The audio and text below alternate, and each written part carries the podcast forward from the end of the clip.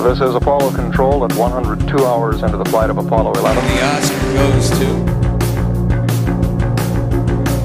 It's grown quite quiet here in Mission Control. Who am I?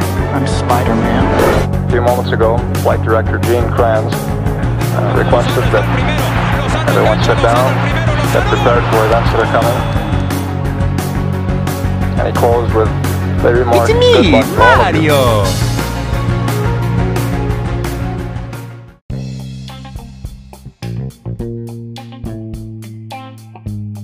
Hola amigos, ¿cómo están? Bienvenidos a el quinto episodio de Entre Copas y Compas.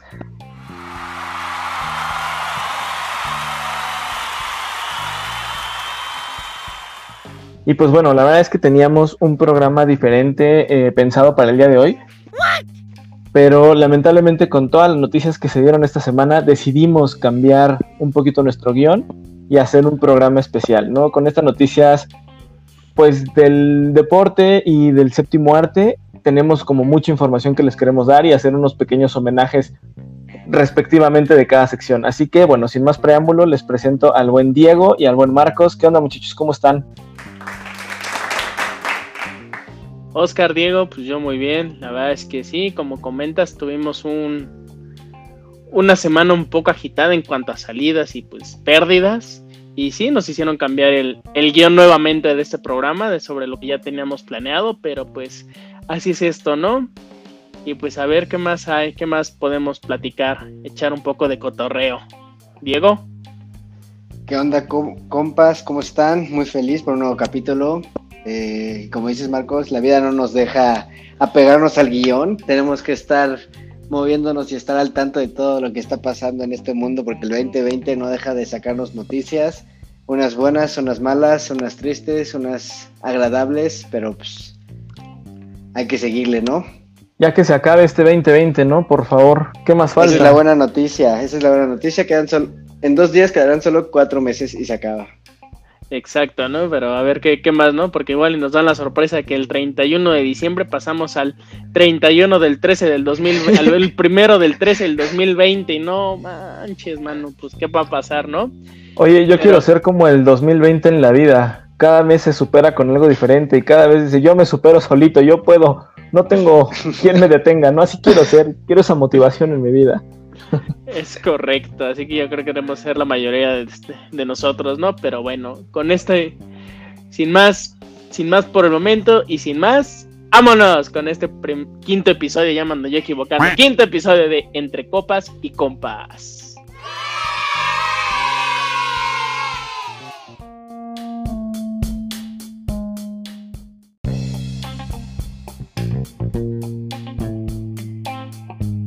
Y bueno muchachos, ya empezamos el programa y ahora vamos a empezar con nuestra dedicada y afamada sección de deportes. Que bueno, que ¿quién no podemos platicar esta semana? Que la verdad es que fue en mi particular punto de vista y en lo personal una semana de montaña rusa. Sube, baja, sube, baja, porque la verdad es que esta noticia del burofax de Lionel Andrés Messi, a mí en lo particular, me tiene, me tiene muy sacado de onda. Le cortó al Barça por WhatsApp. Exacto, ¿no? Creo que algo que algo que no se debe hacer, ¿no? Tanto profesional como en el grado sentimental, ¿no? Mandar una carta y, ¿sabes qué? Ahí nos vemos, agarro mis cosas y me voy. No sé ustedes cómo lo vean, pero sí creo que fue una semana para los culés. Híjole, pues una semana culés. Que sí estuvo, pues sí, sí fue una semana muy triste, ¿no? Tú, Marcos, que eres aficionado a este club, ¿cómo te sientes? Tu sentir personal, porque por ahí hay un video de un chavo en, internet que, híjole, se desahoga y dice todo lo que tiene que decir, ¿no? Entonces, pues, te dejamos los micrófonos para que saques para que, todo ese para que saque todo este sentimiento. Nada más ah. sin llorar, por favor. Ah, el chiste es sacar likes, a ver, que hay que mostrar el sentimiento. no, le puedes, no lo limites. Exacto. Ah, pues mira, yo que te, yo que les puedo decir, la verdad es que yo creo que es una ahora sí que es la crónica de una muerte anunciada, ¿no? Porque la verdad es que pues el Barça no la venía haciendo bien los últimos años. Sí, igual ahí ganó una liga, ganó una copa, pero pues ahora sí que la Champions nomás no llegaba y no llegó. Y pues la verdad es que realmente en teoría Messi ya, ya había anunciado con anterioridad su salida.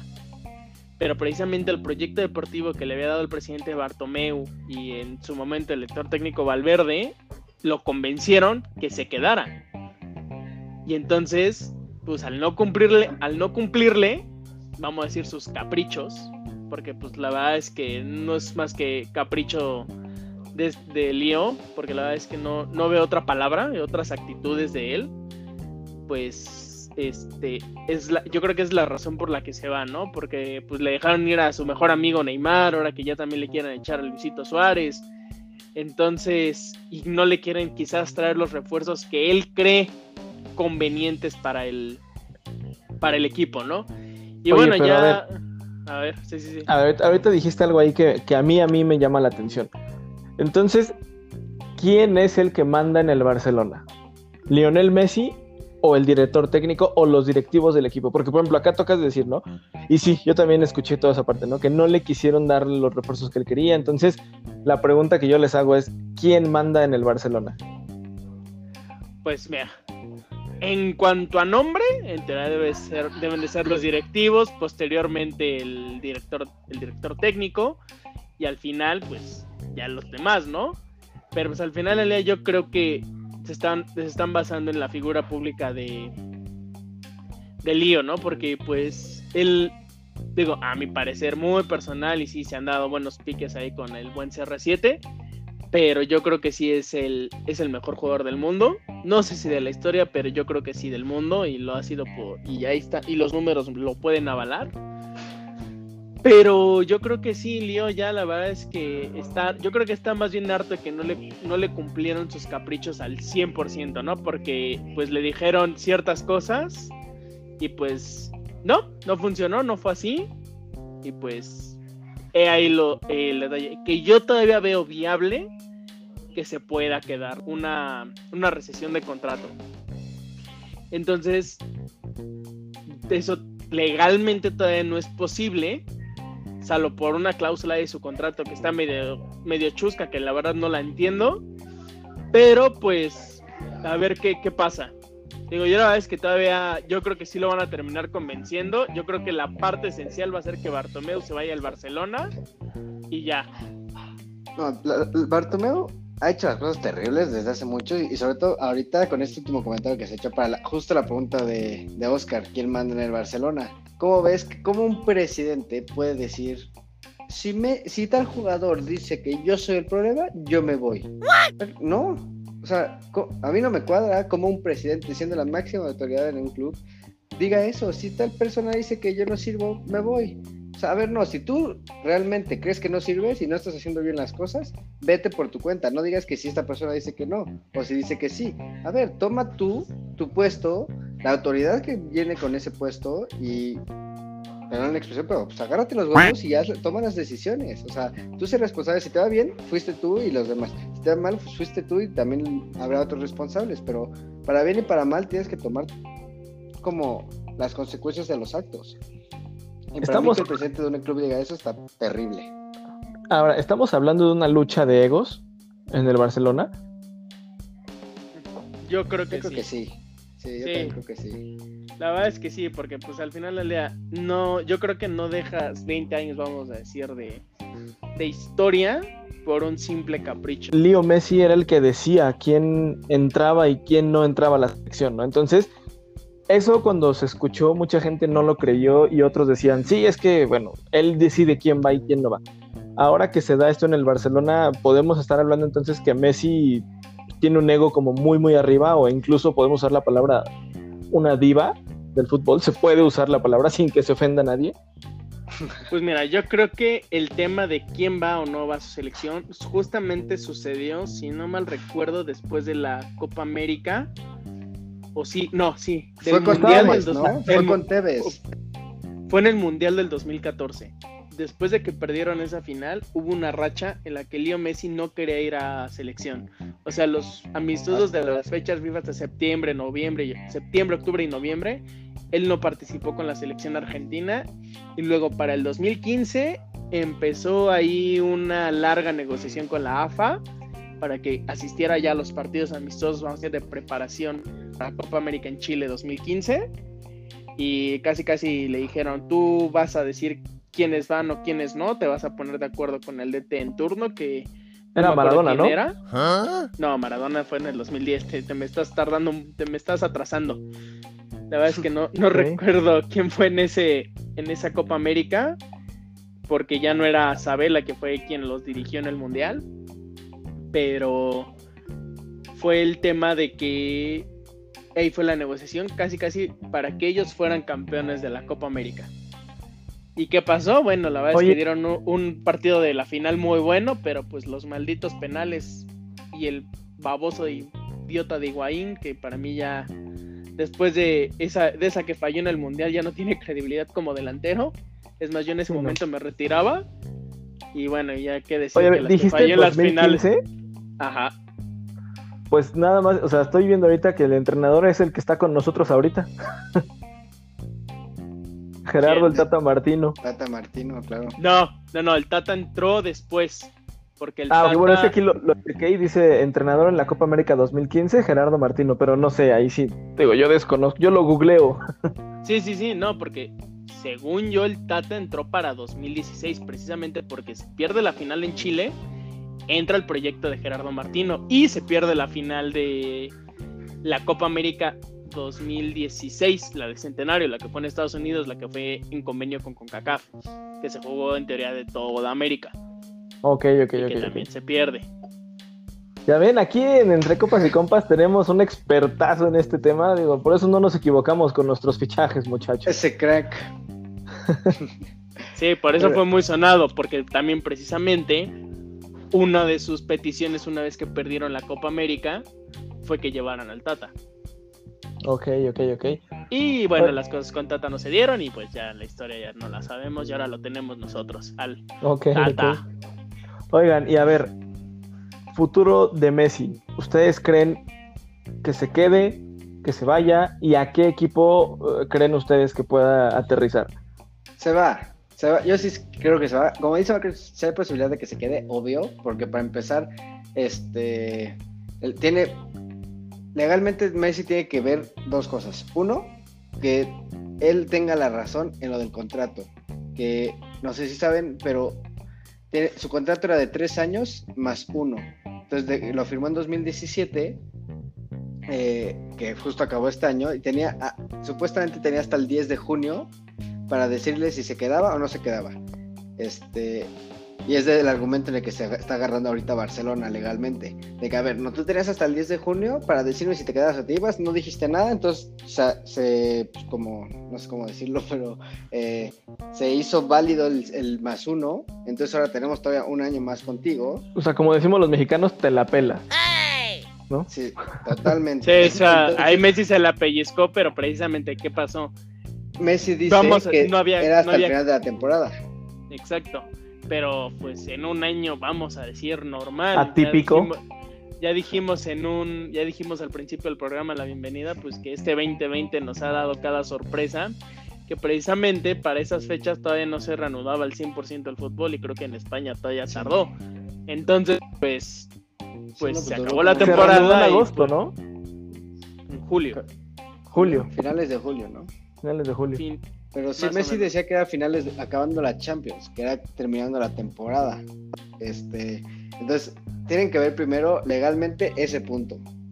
Este, y si digamos que lo gana Barcelona, Messi todavía tiene un año de contrato, tiene otro problema después Messi, que es su cláusula de rescisión, que es de 700 millones de euros, que ahorita ningún equipo te lo va a pagar, nadie, o sea, ni siquiera los grandes equipos que son como el París, el City, eh, Juventus, digamos, nadie, porque para empezar es una cantidad absurda y segundo, con esto de la pandemia muchos equipos dejaron de ganar cantidades de dinero absurda. Entonces, ¿de dónde sacarían el dinero? No lo sé, tendría que ser una obra maestra, pero ese es un problemón enorme que tiene Messi. Entonces, él tiene que rezar antes que nada a ganar la parte legal de que puede como deslindarse del contrato para que se pueda ir gratis del Barcelona y le facilite todo el camino.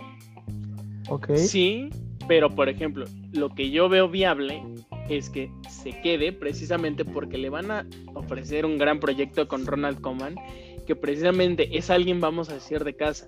Ronald Koeman fue jugador del Barcelona, entonces esa es una buena, esa es una buena combinación en los, últimos en los últimos DTs de Barcelona que han sido de casa. Oye, pero a ver, dicen, dicen, dicen que justamente Messi y Coman se sentaron a platicar y que justamente Messi le dijo a él, yo ya no me veo aquí. Entonces, ¿habrá manera de que este técnico lo haga cambiar de parecer o, o lleguen a un acuerdo entre los dos? Por ejemplo, porque también está ahí el, el, mito, ¿no? De que decían que Messi estaba firmado de por vida con el Barcelona, ¿no? Lo dijo, no sé, creo que el expresidente del, del Barcelona. No sabría darte ese dato con exactitud. Según yo es mito eso. Sí, porque pues no, no puedes dar un contrato de por vida. Al final de la carrera del futbolista sabemos que dura por mucho 37, 38 años. Entonces, ¿qué? Cuando acabe su carrera, ¿qué? O sea, su carrera futbolística que luego, luego va a subir de DT. Pues no, porque al final le debe llevar una preparación y para ser director técnico en Europa no, no únicamente necesita ser, haber pasado, vamos a decir, por la escuela de DTs del, del país donde, donde resides sino para ser DT de Europa tienes que pasar desde inferiores y pasar un curso que se llama UEFA Pro y ya de ahí pues, ya puedes dirigir en, en, los grandes equipos. No, no tanto, ¿eh? no está tan complicado como lo dijiste ahorita, tan es así que Andrea Pirlo ya es director técnico de, del equipo Pero, grande de Juventus y no pasó por, por eso. las inferiores. Pero ¿cuánto, ¿cuánto tiempo pasó de Andrea Pirlo en que se retiró? A, ahorita, unos dos años, ¿no? Dos, tres años. Más o menos, pero a lo, a lo que iba es de que no necesita ser técnico antes, según yo. No, sí. Para Andrea Pirlo no fue, no tiene experiencia como técnico. O sea, literal no entró, lo contrataron y al, al, menos de una semana lo volvieron a contratar, pero ahora para el equipo grande. Bueno, no sé en Euro, no sé en Italia, pero sé que, por ejemplo, en España sí es. Bueno, puede ser, tienes razón, puede ser que. Ok, ok. Pero... Acá los dos expertos ya parecemos fútbol picante, hombre. José Ramón y Faitelson peleándose con todo. ¡Cállate, Faitelson! ¡Cállate! ¡Cállate, Faitelson! Eres un inútil, para no decir otra palabra. este, pero bueno, volviendo al tema de Lío, lo que pasa es que yo creo que lo que va a pasar es que precisamente yo creo que va a ser la mesa directiva del Barcelona, o sea, haciendo a Bartemeo a un lado le van a decir, así diría el meme, compañero, si quieres te la chupo, perdón la expresión, pero ¿qué quieres que hagamos para que te quedes? O sea, okay. va a ser, ¿quieres que se va Bartomeu? Se va. Y sí, quizás hizo mal él en decir las declaraciones que hace rato digo Diego, dijo Diego, pero pues, ¿qué más le queda, no? Entonces, si eso va a llegar a suceder, pues que sea lo, lo mejor para, para Lío y para el Barcelona. Y yo creo que de los realmente posibles, yo sí estoy entre los dos grandes que van a ser París y City. En teoría dicen que el City ya puso una oferta de no sé cuántos millones, o sea, rondando esos 200, 700. No, era como 200 más jugadores. Por eso, básicamente la estás dando, porque esos tres, el valor de esos tres jugadores sí es algo elevado, ah, bueno, que eran sí, Gabriel sí, claro. Jesús Oye. Y no me acuerdo que otros tres o dos, pero pues la verdad es que yo creo que es una oferta deseable, podría decirse, para el Barcelona y para Messi, pues regresar con Pep, ¿no? Que la verdad es que yo creo que en una de esas, si vamos a darle chance a Ronald Koeman un año, dos años, y si no funciona, regresa Pep Guardiola, ¿no? Y a ver si lo convence. Yo por ahí, por ejemplo, no sé, ahorita que dijiste de, del City, ¿no? Eh, escuché que había una oferta del City de estar dos años, creo que dos o tres años aquí en, bueno, allá en Inglaterra, aquí, ¿eh? Como si estuviera en Londres. este, en Manchester, dos años. En Manchester, dos, ¿no? Ajá, dos años en Manchester y, y terminar su carrera en la, en la Liga en MLS, ¿no? En, en el, en el New York City. City. Nueva York. En el New ¿Qué York tanto City. le conviene a Messi eh, terminar su carrera en Estados Unidos? Digo, al final hemos visto muchos casos, ¿no? Zlatan, Beckham, o sea, hemos visto muchos grandes. Omar bueno, Bravo, este, Alan Pulido. Ah, enorme, este... enorme. Uy, sí, espérate, espérate. No, Slatan no acabó su carrera. Slatan te bueno, pero se fue, ¿no? Un tiempo. Ah, exacto, ¿no? Se, se, dio el lujo, pero muchos tenemos este caso, ¿no? ¿Qué tanto le conviene a Messi? Digo, por la parte económica va a ser todavía muchísimo más dinero, ¿no? Pero la parte futbolística, ¿le conviene o no le conviene? Pues mira, va a ser el, el showman, ¿no? De cada partido del New York City en caso de que se concrete esto. Pero, híjole, no sé, yo creo que ya lo dijimos hace rato, Messi tiene un ego tan grande, o sea, para su pequeño tamaño tiene un ego tan grande que, híjole, no creo que acepte el trato de irse al, al, New York City. Yo creo que va a aceptar los dos o tres años de contrato con el City. Y en una de esas les va a hacer el favor al Barcelona de regresar para retirarse. En caso de hay rumores también de que se retire en Argentina, en el equipo de. Ah, bueno, su sueño, como él no debutó en la Liga Argentina, su sueño es jugar con el Newell's Old Boys, que, su, que es el equipo de sus amores.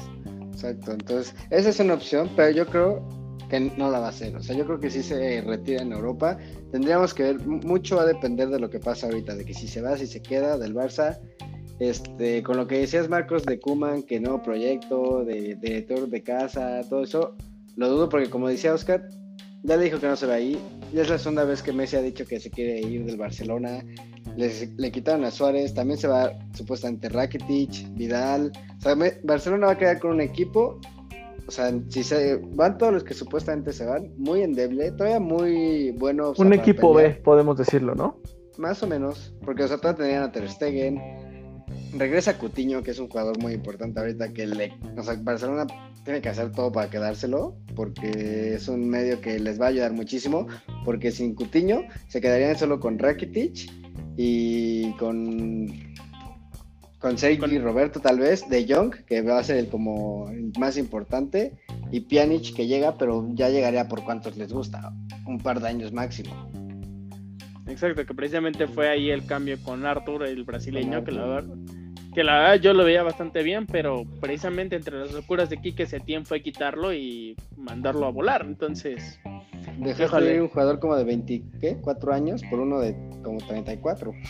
Sí, que la verdad es que pues no, no le veo sentido y la verdad es que yo creo que Quique Setién, según yo lo pidió pensando que iba a estar muy firme y que iba a llegar a la final de la Champions quizás, pero pues ocho, le dieron ocho razones para no, para no estarlo.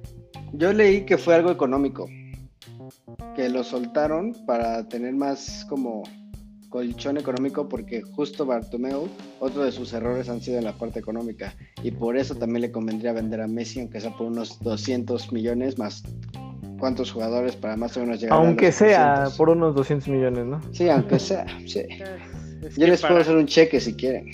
Sí, sí, lo este, pagamos, pagamos la cláusula nosotros y se viene entre copas y compas de de invitado. Analista, analista. O sea, a ver, por ejemplo, vamos, vamos, vamos a hacer una utopía. Ustedes verían bien, suponiendo que sus chivas tuvieran la lana y rompieran esa tradición de, de 100% de mexicanos que digan, afición chiva, les traemos a Messi. No, Digo, porque pues ya saben todos los memos que corrieron y lo pusieron con diferentes equipos mexicanos, ¿no? pero vamos a, vamos a ver esa utopía, ¿no? Que llegue, llegue un equipo de aquí a la liga, no sé, un Chivas, un América, un Cruz Azul, un Tigres, que son los que realmente, vamos a decir, lo podrían pagar hasta cierto punto. O sea, tendrían que darle equipo para que él se venga y ya. Mira, lamentablemente yo, yo en lo personal, esto es un, yo soy Chiva de corazón y toda la vida he sido Chiva, pero yo, y a lo mejor Diego se me va a venir encima con lo que voy a decir, pero yo creo que en algún punto Chivas, esa tradición de jugar con puros mexicanos, no le va a ayudar a ganar títulos. ¿Por qué? Porque cada día vemos más extranjeros en el fútbol mexicano. Hay equipos como el América, como el Monterrey, como el Tigres, que casi casi su base del equipo son extranjeros. Entonces, yo creo que si Chivas en algún punto quiere regresar a estar entre los primeros lugares, tiene o que formar una muy buena cantera o por ahí a empezar a aceptar extranjeros. No sé, Diego, tú cómo lo veas, pero yo sí creo que, que hablando de esto, yo sí creo que Chivas en algún punto va a necesitar ya romper un poquito con esa tradición. hermanos, por favor, no se me vayan con todo, pero bueno, es, es mi humilde punto de vista. Pues mira, o sea, sí es muy complicado, totalmente te pones contra las cuerdas con esa tradición porque justo como dices, equipos con carteras enormes como los que dijiste llegan y te traen a, a Vincent Jensen como el Monterrey. Oye, hasta este, Ronaldinho lo trajeron a la liga. Querétaro, además, o sea, ni siquiera fue uno de los grandes. Querétaro lo trajo, imagínate. Ese fue uno de los grandes memes que salió, por cierto. Sí, ya salió de la cárcel, si les interesaba saber. Ya lo liberaron de Paraguay. Este, pero no, a mí me gusta que siga esta tradición. Yo quiero que siga. Sí es más difícil, claro, obvio. Este, pues en, hace tres años demostramos que todavía se puede. Y el problema que los equipos grandes sigan, o sea, sigan buscando en el exterior jugadores hace que el mismo fútbol mexicano no, no suba de nivel. Porque la verdad, siendo honestos, la Liga MX a mí me aburre. O sea, soy fan de Chivas hasta morir, los voy a seguir apoyando, los voy a seguir viendo, voy a seguir viendo juegos de la Liga MX con que no son de las Chivas, pero la verdad los ves, los comparas con, los de Europa, con los de Argentina, ni siquiera de Europa, Argentina, y dices, qué diferencia de fútbol. O sea, tanto varonil como eh, femenil. También el fútbol femenil, si lo comparas con este, el fútbol femenil europeo, es una diferencia brutal, abismal. O sea, el Mundial Femenil pasado, veía las selecciones de Estados Unidos, Francia, Holanda, Inglaterra, jugaban. Yo creo que cualquier equipo de esos que dije le ganan a cualquier equipo de la Liga MX. Bueno, le dan mucha pelea. Ten en cuenta que en fútbol femenil todavía estamos gateando, apenas estamos empezando a caminar. El proyecto de la Liga Femenil tiene escasos tres años, cuatro años. Y mira, ustedes no lo ven, pero bueno, ustedes saben dónde, dónde, yo, dónde trabajo yo. Y la verdad es que el proyecto en femeniles menores va, va bien encaminado. Y yo creo que no para el próximo mundial, en, cuanto a mayores, pero yo creo que en unos por a largo plazo, unos 10 años, México va a estar dando lata en femenil. Y también que profesionalicemos un poquito más la liga, ¿no? Porque pues ahorita están todas, todos los equipos están metidos así como va y, y sí, le están dando oportunidad a chicas de 15, 14 años en adelante, pero pues la verdad es que creo yo que para su desarrollo no está tan padre, ¿no? Porque pues el punto es que se haga como las varoniles, ¿no? Que hay un sub 15, un sub 17, un sub 20 y por qué no hasta, un, hasta una liga de ascenso, ¿no? Pero bueno, ese tema ya lo tocaremos más adelante. Pero entonces, a Oscar sí le gustaría ver a Messi en sus chivas, ¿no? Quedamos. Pues digo, a lo mejor no, me gustaría, pero sería algo diferente, ¿no? creo que sería muy, si ya vas a romper, Messi es la mejor opción ahorita. Sí, totalmente, ¿no? Exacto. ya mejor romper de una vez. Que a Mauri Vergara suelte la cartera. Oigan, y bueno. No vas, vas. Bueno, o sea, ya para justo como para cerrar el tema de, Messi. Ustedes, ya, cerrar comentarios finales. Futuro para Messi, ¿en qué equipo se queda? Híjole, yo creo, y ojalá y sea así, yo creo que sí se va a quedar en el Barça. O sea, yo creo que está como en un 50-50, pero ahora sí que yo creo que tiene un, un, pie en el Barça y el otro lo tiene en el City. Ok, ¿tú, Diego? Yo lo veo en el City. Este, o sea, la utopía es en, el, en cualquier equipo con Ronaldo, que si fuera así sería en la Juventus. Esa es una utopía totalmente, pero ya bajando los pies a la tierra, me voy con el City, que de hecho ya habló con Pep Guardiola, Messi. Eh, quién sabe qué habrán dicho, pero ya hablaron, ya es oficial eso. Eh, además, un dato curioso, chistoso que puede influir. Messi sigue al Manchester City en Instagram. Ojo, ahorita que dijiste dato curioso, dicen que el Kun Agüero, eh, él trae el 10 en el City. Dicen que quitó la foto de su perfil con el número 10. Cambió su usuario porque su usuario era 10 Kun y ya nada más es el Kun Agüero. Entonces dicen que por ahí puede ser a lo mejor una señal, un indicio de que le va a ceder el 10 a Messi, ¿no? Entonces, yo creo, yo, yo, yo, punto de vista personal, veo cercano el City, pero también creo que el París se puede acercar por ahí con una oferta más allá del, de la institución por el poder adquisitivo que tiene, ¿no? Recordemos que este, el París es uno de los equipos, pues, más millonarios que existen ahorita, entonces yo creo que por ahí ellos son los que se pueden acercar en cuestión de, de los billetes, ¿no? No, sí, la guerra de billetazos está entre el PSG y el City, porque pues jeques y pues no tengo que gastar muchos millones, pues a pesar de la pandemia. Decían, decían que a los, a los, a los jugadores del, del PSG les iban a dar de premio 500 mil euros si ganaban la final. O sea, nada más por ganarla. Futbolísticamente el, el PSG estaría impresionante para Messi. O sea, reunirlo otra vez con Neymar, o sea, el tener una calidad de juego muy bonito y además agrega la hora Mbappé. No, hombre, o sea, ese tridente destruye todo. Si de por sí el, el PSG llegó a la final ahorita, ahora agrégale un Messi. O sea, yo creo que hasta no lo paras. les gana. No. No, no lo paras, pero yo si fuera Messi, yo pondría de condición para llegar al PSG que corran a Mauro Icardi, porque la verdad es que mi Antonella está, está hecho un bombón, ¿no? Entonces no quiero que ese pelotudo me ande viajando.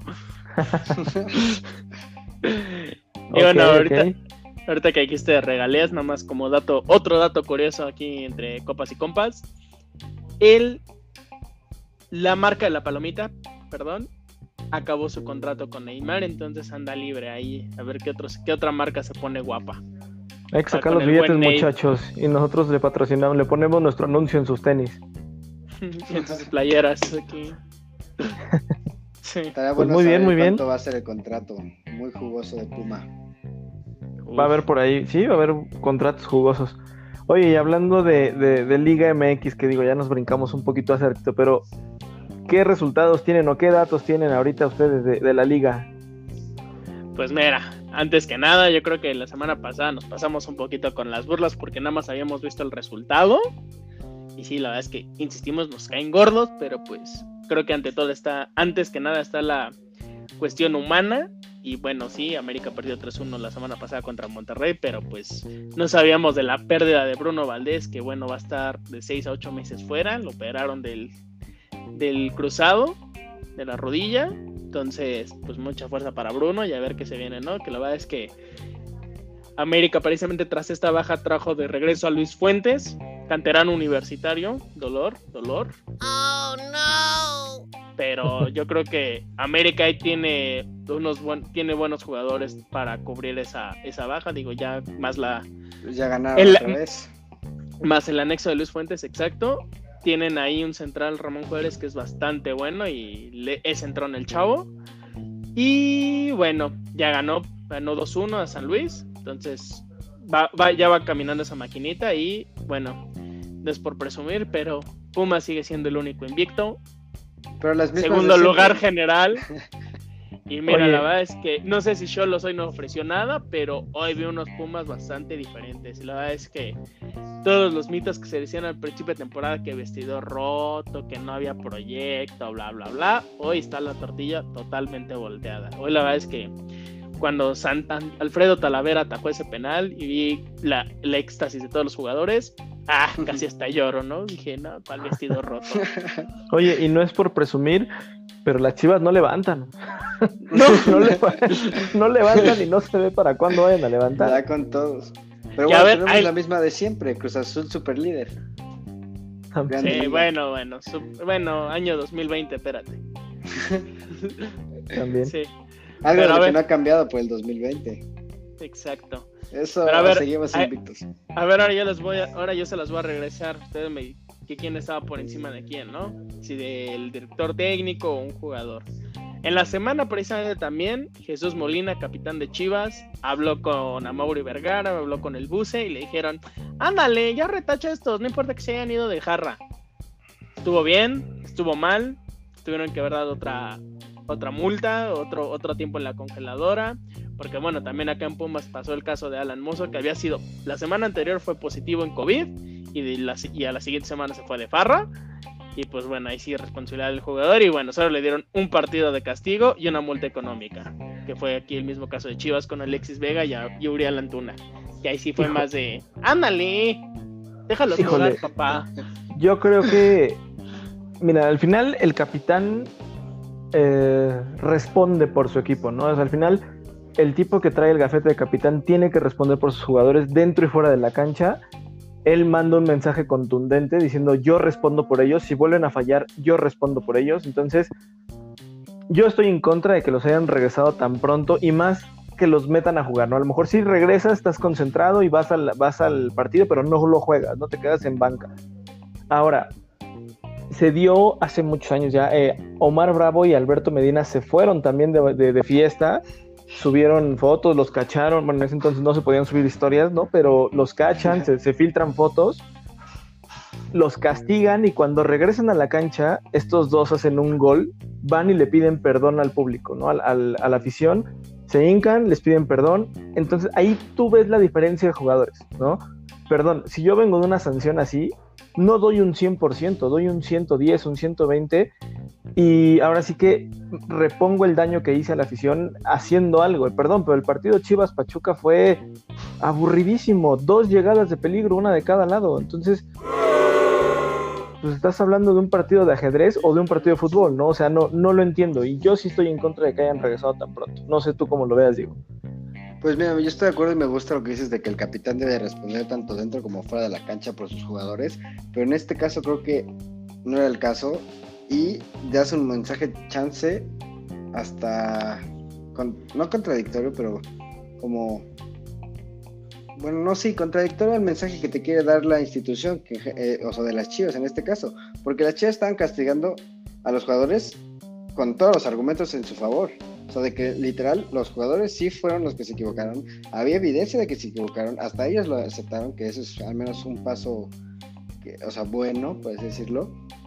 Pero, o sea, si ya está todo en contra de los jugadores, Sala o sea, el mensaje no debería ser a la directiva, de, como decía Marcos, pues dame chance. No, o sea, ok, sale, sigue. A ver, sí, mis, mis compañeros se equivocaron, lo aceptaron, lo o sea, ya se dieron cuenta en qué se equivocaron, lo van a cambiar y estamos listos para que cuando regresen darlo todo y volver a ganar. Pero no un mensaje que sea como de, ay, directiva, sabemos que se equivocaron, pero regrésenlos. Pues no, o sea, porque estás dando un mensaje confuso, ¿no? Confuso y estás, aparte es un mensaje que va en contra de la directiva. La directiva los quería castigar, este, tanto sancionándolos sin jugar y la multa económica. Entonces, ese mensaje de, de Molina podría ser de que pues no los castigues, son muy buenos y los necesitamos. Qué bueno. Totalmente. O sea, sí son dos muy buenos elementos que tiene Chivas, pero creo yo que lo que fue el parte del torneo pasado y este no han rendido lo que tienen que rendir, pero bueno no, han rendido, pero sí son lo que es lo mejor de lo mejor que tenemos en Chivas, o sea, este ya sean buenos en México, sean buenos en su casa, en el planteo de las Chivas son de los mejores y son Oye, tienes tienes al Chicote y lo mandan a la Liga de Ascenso, o sea, también esa tontería no, lo están mandando para que agarre ritmo de juego. No sabemos qué situación tuvo, que no, no había tenido participación. Pues Pero bueno, en el primer juego con Bucetich, que precisamente el que el, su primer juego que ganan, pues anota gol, ¿no? Entonces ahí sí yo no entiendo qué, qué pasa por la cabeza de la directiva de Chivas, pero bueno, a ver si les funciona, ¿no? Y bueno, ya nada más para cerrar el, el tema deportivo, me acaba de llegar la noticia, Santos le ganó a Querétaro 2-1, que bueno, estos gallos, primero muy gallos ganándole a Cruz Azul y a la América por goleada y ahora van otra vez en picada, ¿no? Pierden con Atlas y ahora pierden con Santos, entonces... Maravillosa Liga MX con mm. resultados sorpresivos por todos lados. Hermosa. Bendito sea el fútbol mexicano, aunque a ustedes les aburra, a mí me encanta. Pues muy bien, ya no, sé si tengan algún comentario extra para la sección de deportes, sino para darle cierre a esta diferente y homenajeada sección de deportes. No, nada más. No sé, Diego, algo. Todo bien. Todo bien. Pues vámonos a lo que sigue.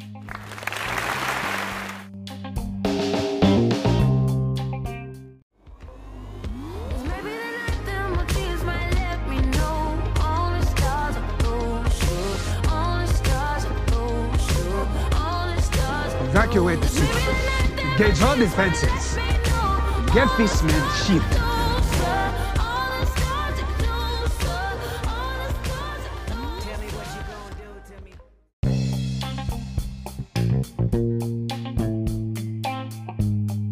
Amigos, acabamos de escuchar al rey Tachala diciendo en una de sus icónicas escenas.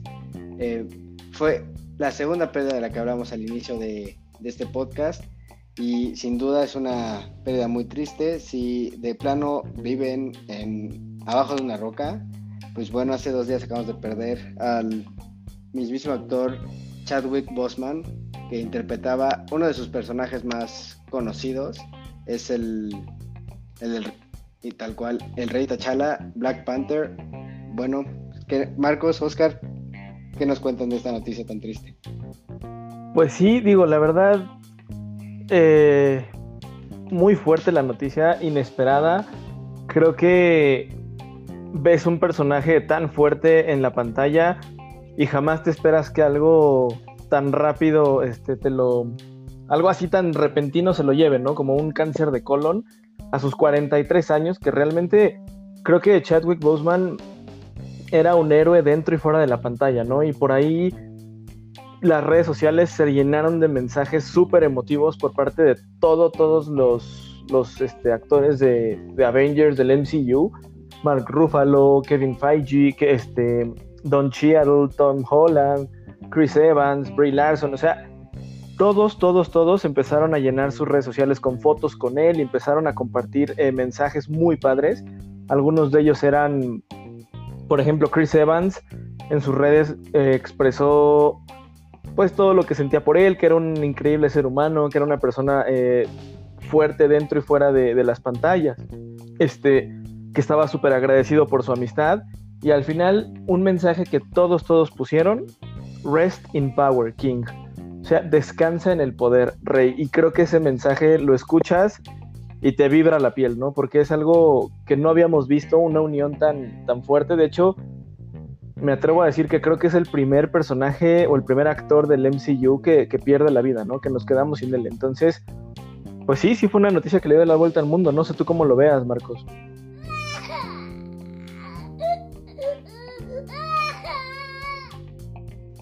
No, pues yo la verdad estaba cenando y de repente vi, me llegó un mensaje de texto a mi celular, bueno, la noticia y dije, ¿qué? Dije, no, no, esto no puede ser, dije, esto es fake news, pero ya cuando corroboré la fuente dije, no puede ser, sí, la verdad es que sí. Digo, a mí lo particular me, sí me sorprendió, vamos a decir, me dolió, porque la verdad es que su personaje de como Black Panther me había encantado.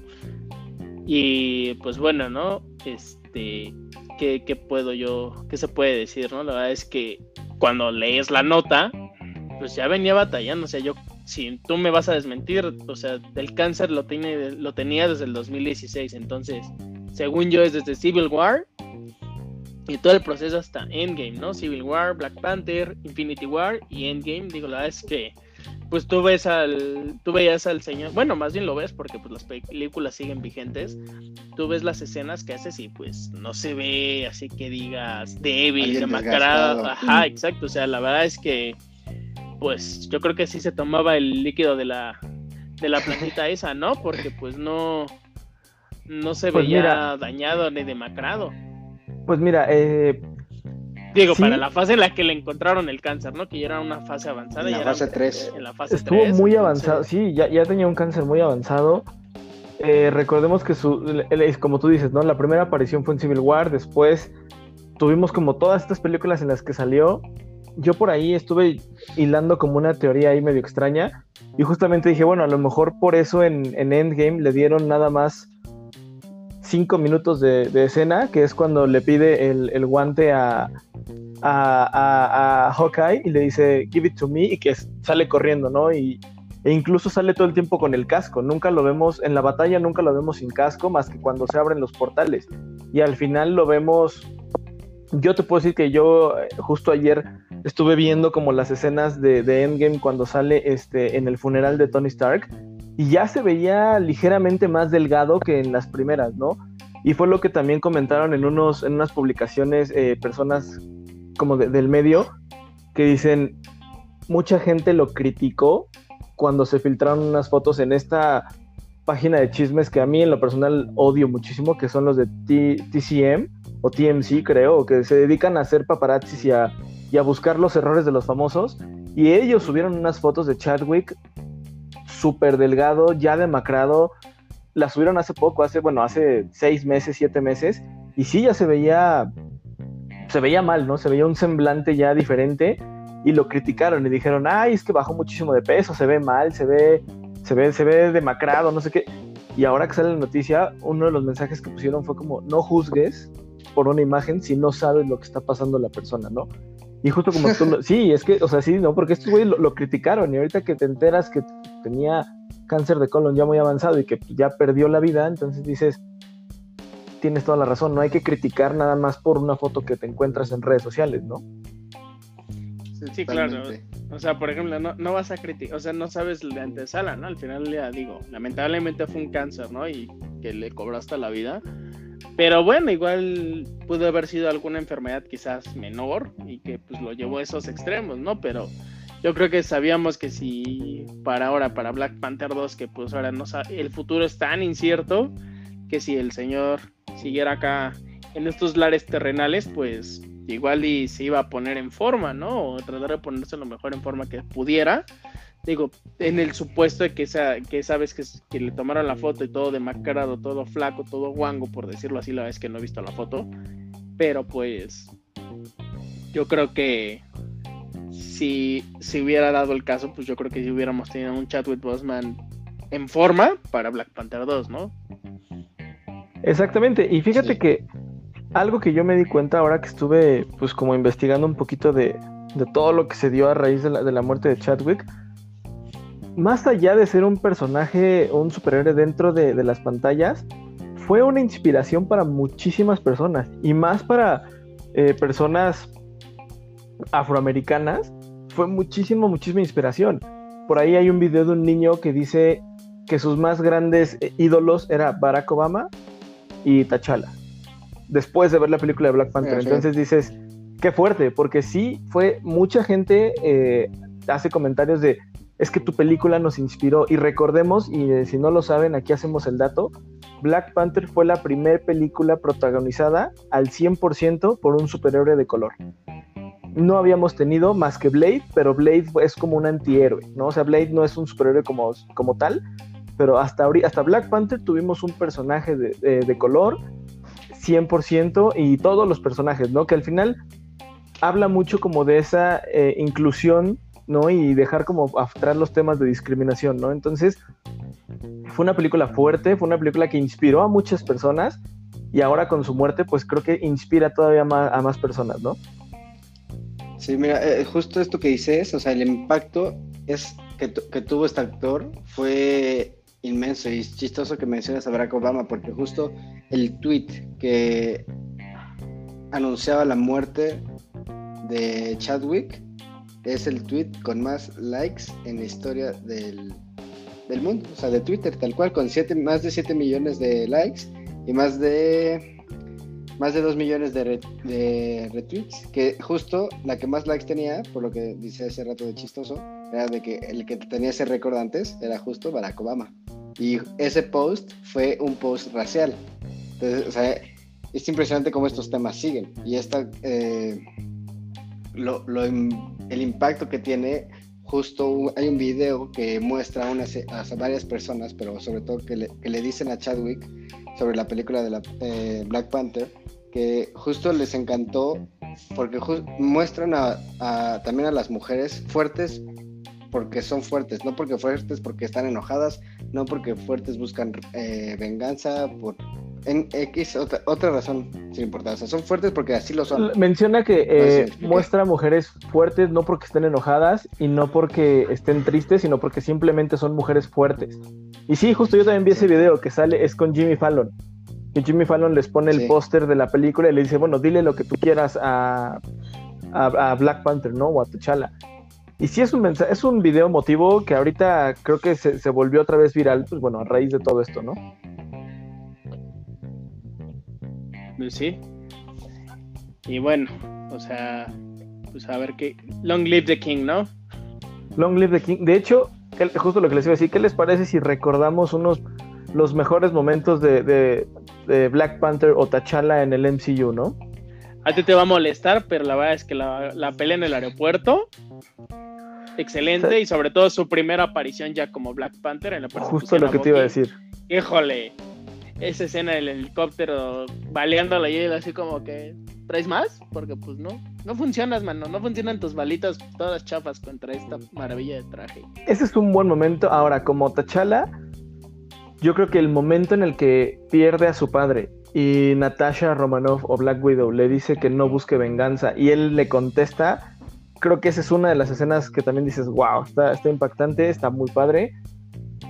Al final de Civil War, cuando este detiene a, a Barón Simo para que se quite la vida y que le dice, los, los vivos todavía no terminan contigo, creo que también esa es una de las escenas muy buenas de él. No sé si ustedes tengan por ahí alguna otra. Nada más un paréntesis, cuando precisamente cuando explotan la ONU, la frase, ¿no? Que le dice T'Challa a Natasha sobre la muerte.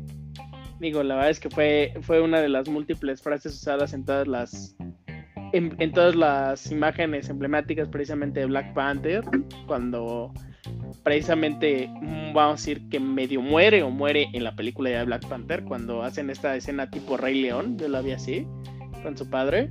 Que bueno, la verdad es que esa, esa frase que utiliza en Civil War, pues la verdad es que sobre el paso de la muerte en la, vamos a decir, en la cultura de Wakanda, eh, está interesante. Totalmente. Justo me robaste la escena, justo esa escena, la de la de Black Panther, bueno, la de T'Challa cuando se reencuentra con su padre en la de Black Panther, una vez que Killmonger lo hace pedazos y lo tienen ya todo sedado en nieve y que le dan todo este tipo de menjurjes. Esa escena creo que también es, es clave y es muy emotiva, está muy, muy bonita, ¿no? Es muy padre esa escena. Es difícil ya decir una porque ya dijeron las mejores, pero pues, no sé, a mí en general la de Endgame, o sea, la película, en la parte en las que sale él, creo que son buenas, o sea, son de las escenas, a mí las que más me gustaron porque son sobre todo de, de batalla, que son las escenas que a mí me gustan mucho, la verdad.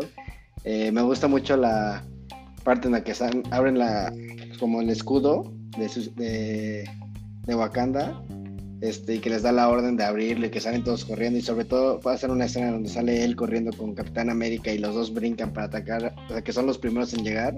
Esa escena a mí fue una de las que me puso la piel chinita así de, de emoción. A ver, yo creo que esa que acabas de decir, la de, la de la batalla de Wakanda, que Steve Rogers y bueno, Capitán América y Black Panther salen corriendo, creo que esa es una de las mejores.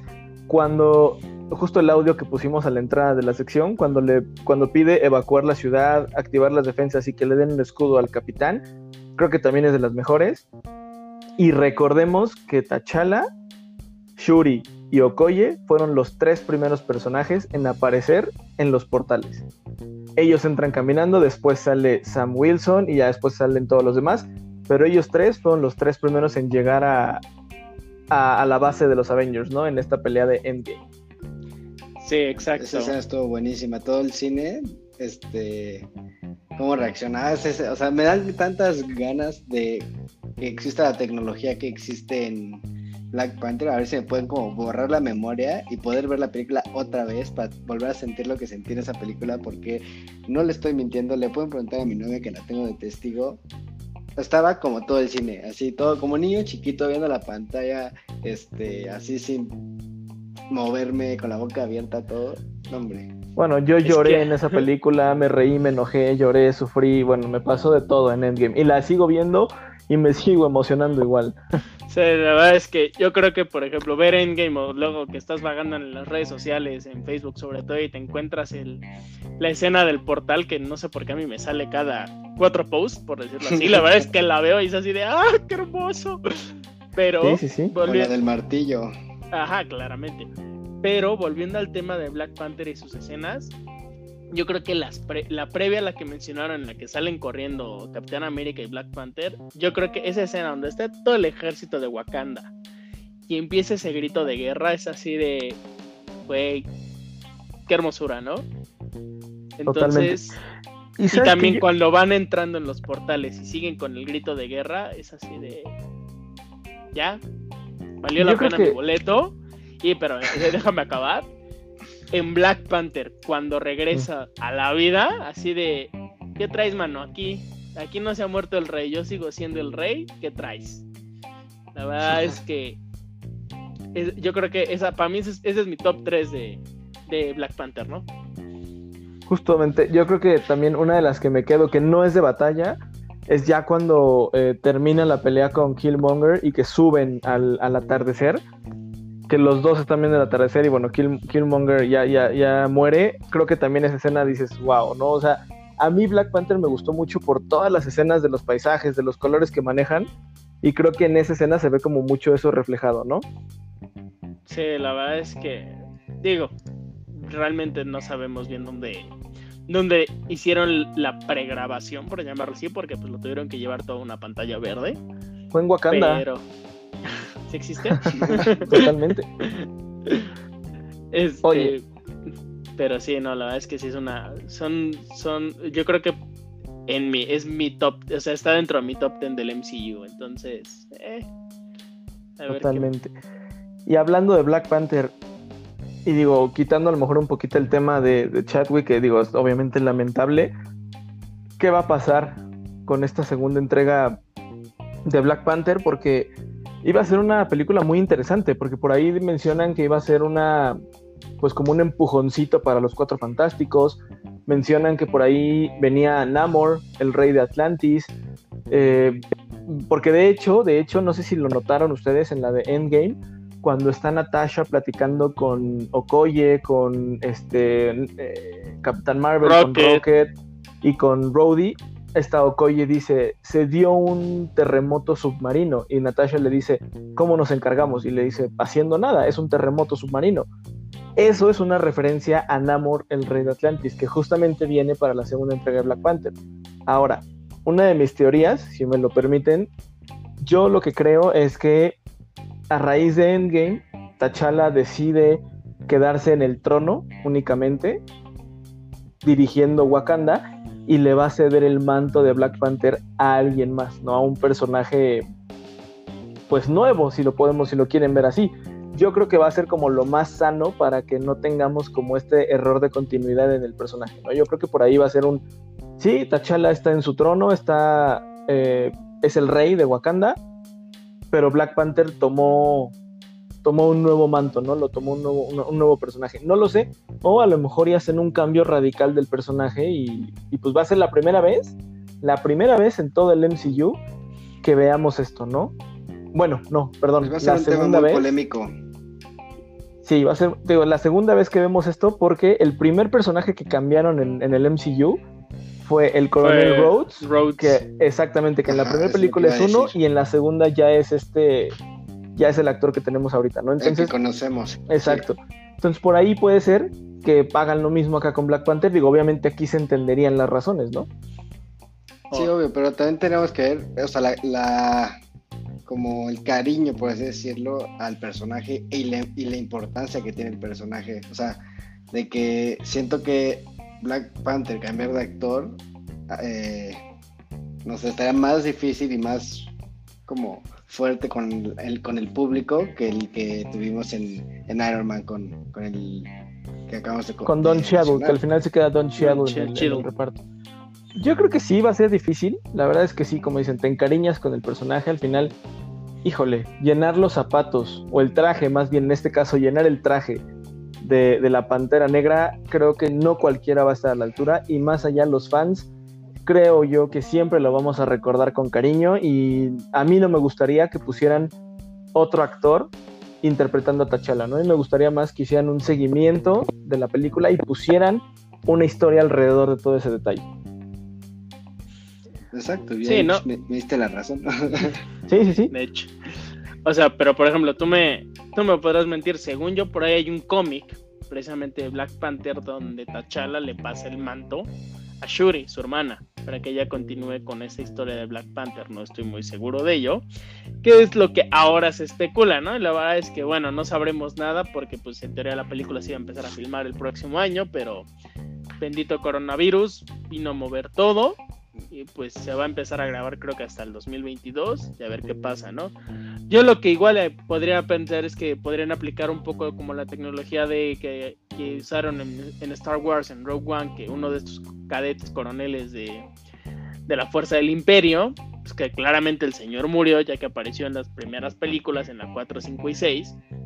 Y pues agarraron a un actor ahí y, le, y con, la, con el CGI pues le pusieron su cara, ¿no? Que Digo, no va a ser. Pero ahí era un actor de relleno, ¿no? Sí, o sea, pero al final ya no sé, igual y como que nos digan, miren, este va a ser el nuevo Black Panther, pero vamos a ver si, vamos a ver qué sale, por decirlo así, y que pues en el, vamos a decir, en Black Panther 2 va a salir en, va a salir únicamente, o sea, va a salir su, va a ser la cara de Chad Bosman, pero va a ser este personaje, o pues como dices tú, ¿no? La verdad es que pues que le pasen el, el, el manto a alguien más, que pues creo yo que lo correcto sería Shuri, y pues ya tendremos la primera parte para The New Avengers. Pues de hecho, mira, eh, justo la tendencia es ahorita eso, ¿no? Ya vimos en Thor Love and Thunder, que es la, cuarta entrega de, del Dios del Trueno, ya, ya se pasa el, martillo, se le pasa a, Natalie Portman, ¿no? Que vamos a ver a una Jane Foster personificada como Thor, bueno, como la diosa del tren, ¿no? Entonces, Pues sí, no lo veo tan lejano. Shuri podría ser una de las opciones, siguiendo esta línea de que Marvel quiere integrar mucho a los personajes femeninos. Y recordemos la escena, ¿no? De las mujeres en Endgame, que a mi parecer fue una de las mejores escenas de la película. Entonces, a lo mejor se viene este, este Girl Power en, en el MCU, ¿no? Y no estaría nada mal. Sí, pues ahí, podría ser también, o sea, justo lo que dicen, y como tipo hacer lo que hicieron en la última, o de las últimas escenas de Endgame, que el Capitán América le da su escudo a Sam para que siga como con su papel. Puede ser lo mismo con lo que dijo Marcos, de que se lo pasa a la hermana. Entonces, digo, ya no tendríamos la escena del como el, homenaje o así todo bonito de ceremonia y todo, pero pues, o sea, que en la película diciéndole, ay, mi hermano me lo dejó, se quedó, como tú decías, Oscar, se quedó en Wakanda, yo soy la nueva Pantera Negra. Y pues, Déjense venir. Exacto. Sí, no, o sea, por ejemplo, que precisamente para esa escena, pues igual y podrían utilizar a un actor X, le ponen con el CG y le ponen la cara de Chadwick Boseman y se hace la escena y, se hace la escena. acabó. Exacto, ¿no? Y ya tal cual hacer, o sea, que el personaje de T'Challa, pues lamentablemente pasa a ser un personaje secundario para, vamos a decir, un Black Panther 3 o las siguientes entregas de Avengers que salgan así nomás de embarrada. Y pues ya, ¿no? Digo, y a ver qué, sale, ¿no? Porque digo, a mí la verdad es que a mí la verdad es que Black Panther 2, más allá de todo, me interesaba mucho por el hecho que pues, por ahí se rumoraba, ¿no? Que iba a salir, el villano iba a ser Victor Doom, entonces total y completo empujón a los cuatro fantásticos, ¿no? Entonces, a ver qué, qué salía ahí. Exacto, a ver, a ver qué pasa. Oigan, y bueno, pues ya para empezar a cerrar este homenaje a Chadwick Boseman,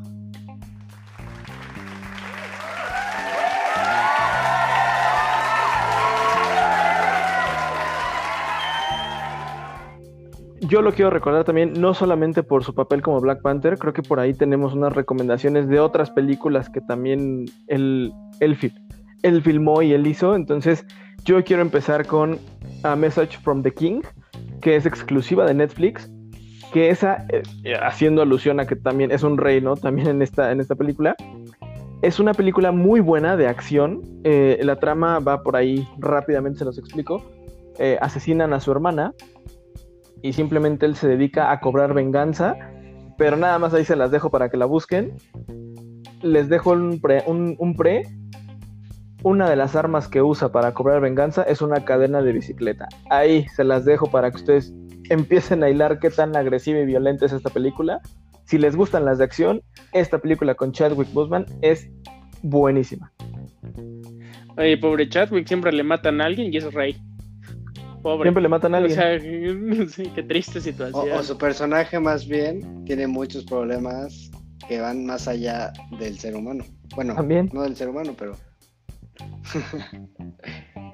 Porque sí, justo otra que tiene que es muy, muy ad hoc al momento ahorita, sobre todo en Estados Unidos, eh, es la de 42, donde interpreta a Jackie Robinson, que es el primer beisbolista afroamericano en jugar en las grandes ligas de béisbol de Estados Unidos. Este, vaya de hace varios años, fue, eso fue en 1947 y de hecho existe un Jackie Robinson Day en las grandes ligas que se celebra cada... Eh, este, pero bueno, se celebra cada eh, año el día que inició su carrera en las grandes ligas, Jackie Robinson, que es el 15 de abril, entonces estamos en el mes de Jackie Robinson. Eh, Y de hecho está impresionante el impacto que tiene, o sea, justo lo que mencionábamos de que Chadwick, Chadwick es alguien que iba más allá de las películas, o sea, que sí tenía, buscaba tener un impacto en la sociedad, pues interpretaba películas donde hacía impacto en este problema racial que, que vivimos en la actualidad, ¿no? Eh, y esta película de 42 que les menciono es, vale mucho la pena. Tristemente no está ni en Netflix ni en Amazon.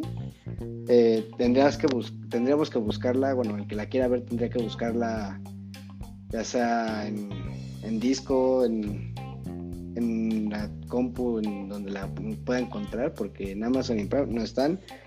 Eh, pero sí, yo sí la recomiendo totalmente y porque no es tanto, no habla tanto del béisbol, entonces para que se quiten ese como pensamiento negativo de que es béisbol, a mí no me gusta el béisbol, es bien aburrido, etcétera. No, o sea, obviamente hay partes de béisbol, pero la película va más enfocada hacia cómo Jackie Robinson como persona este, vive ese transcurso de jugar en la liga, liga de negros, que así se llamaba. Este, había una liga, liga de béisbol literal para puros negros, y estaban las grandes ligas, que eran puros blancos, obvio. Eh, y cómo vive ese transcurso, o sea, ese como paso de la liga de negros a las grandes ligas. Y pues si ahorita los el racismo de Estados Unidos está cañón, en el 47 estaba todavía peor, porque era, por así decirlo, bien visto, era normal. Sí, era normalizado, ¿no? Toda esta parte. Ajá. Ok, Entonces, ok. Sí, es una película, Muy, muy impactante. así es una película, vamos a decir, con un tema antiguo, pero muy actual. Muy actual, exactamente. Exacto. Tristemente, sí. Oye, y para terminar, otra recomendación de, de- películas de Chadwick. Una que a mí me gustó muchísimo, que incluso eh, salió en Cinemex y ahorita ya la pueden encontrar, me parece que en Amazon, está en Amazon Prime. Se llama 21 Bridges, que esa es igual, eh, su papá era policía, él es detective, se da un asesinato en, en Nueva York, manda a cerrar los 21 puentes que hay en, en Manhattan y se dedica todo este tiempo a cazar a los, a los responsables, ¿no? Entonces, la verdad es que es una película no tanto de acción, pero sí más es como un thriller de crimen muy, muy agradable, que les digo, si les gustan este tipo de, de películas, muy, muy, muy ad hoc al, a un dominguito para echársela con palomitas.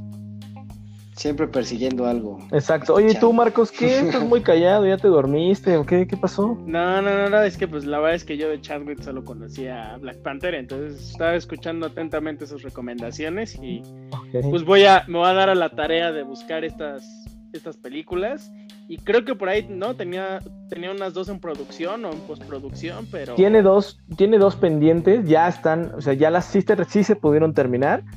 Una es exclusiva de Netflix y la otra sí va a salir en cines. Estaba programada para el 2020, pero bueno, esto con esto no sé cuándo la vayan a soltar, pero just- le va a pasar, y ahí va un dato, le va a pasar justo como a Heath Ledger, que una de las películas que ya había terminado y no se, se estrenó después de su muerte fue la de los hermanos Grimm, con Mónica Bellucci y Heath Ledger.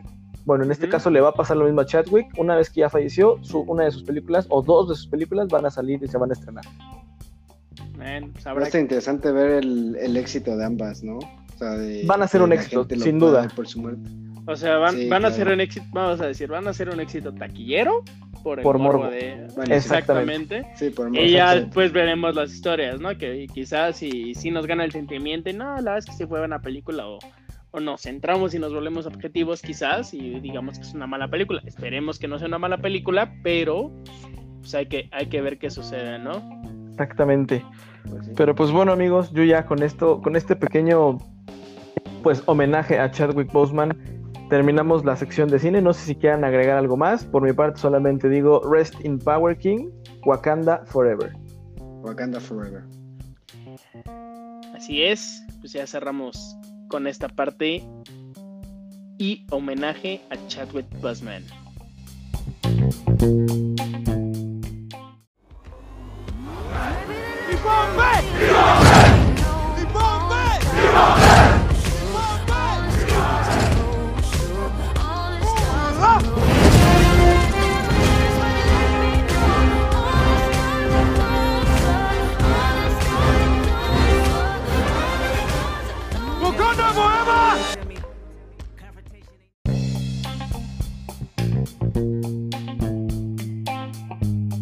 Bueno amigos, es así como llegamos al final de esta quinta entrega, de este quinto premio para ustedes, para nuestro amado público. Y que nuevamente si llegaron hasta acá, muchísimas gracias, molto grazie, thank you very much, danke schön. Y sigan, sigan nuestras redes sociales, estamos en Facebook, en Instagram, Twitter, que bueno, ahorita las que más movimiento le damos es Facebook e Instagram, porque son las más, son las más latentes para ustedes. Y pues, muchachos, muchas gracias por otro divertido programa con ustedes y les debemos a la comadre que ahí nos quedó mal, pero esperemos que ya para el próximo programa la tengamos por acá. Sí, así sí, es un gran programa, triste, pero gran programa. Este, pero igualmente siempre con un gusto de estar aquí con ustedes y comentar temas interesantes y que nos apasionan a los tres. Efectivamente, sí, gracias a todos. Como dicen Marcos y Diego, gracias si llegaron hasta acá. Si no los aburrimos, hoy fue un programa diferente, un programa pues con un poquito de homenaje tanto para Leo Messi como para el buen Chadwick Boseman. Entonces, pues bueno, nos despedimos un poco, nos despedimos de ustedes por el día de hoy. Efectivamente, ya por ahí tenemos un, un, nuevo refuerzo que se puede integrar a nuestras filas. Y pues a mí nada me queda darles las gracias. Les mando un fuerte, fuerte abrazo. Ánimo y Wakanda Forever, otra vez. Long live the King. Rest in power. Wakanda Forever. Cuídense amigos, nos estamos irando. Adiós.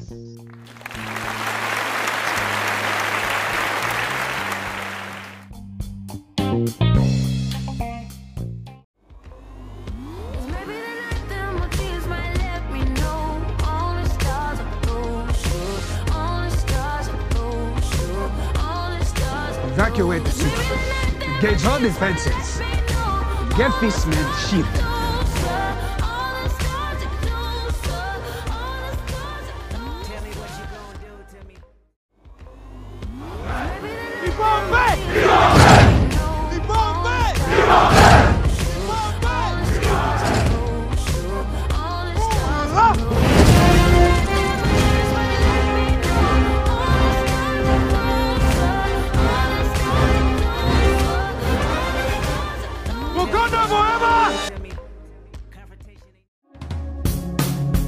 is Apollo Control at 102 hours into the flight of Apollo 11. The Oscar goes to. It's grown quite quiet here in Mission Control. Who am I? I'm Spider Man. A few moments ago, Flight Director Gene Kranz uh, requested that everyone sit down, get prepared for events that are coming. And he closed with the remark, It's me, luck all of you." Mario.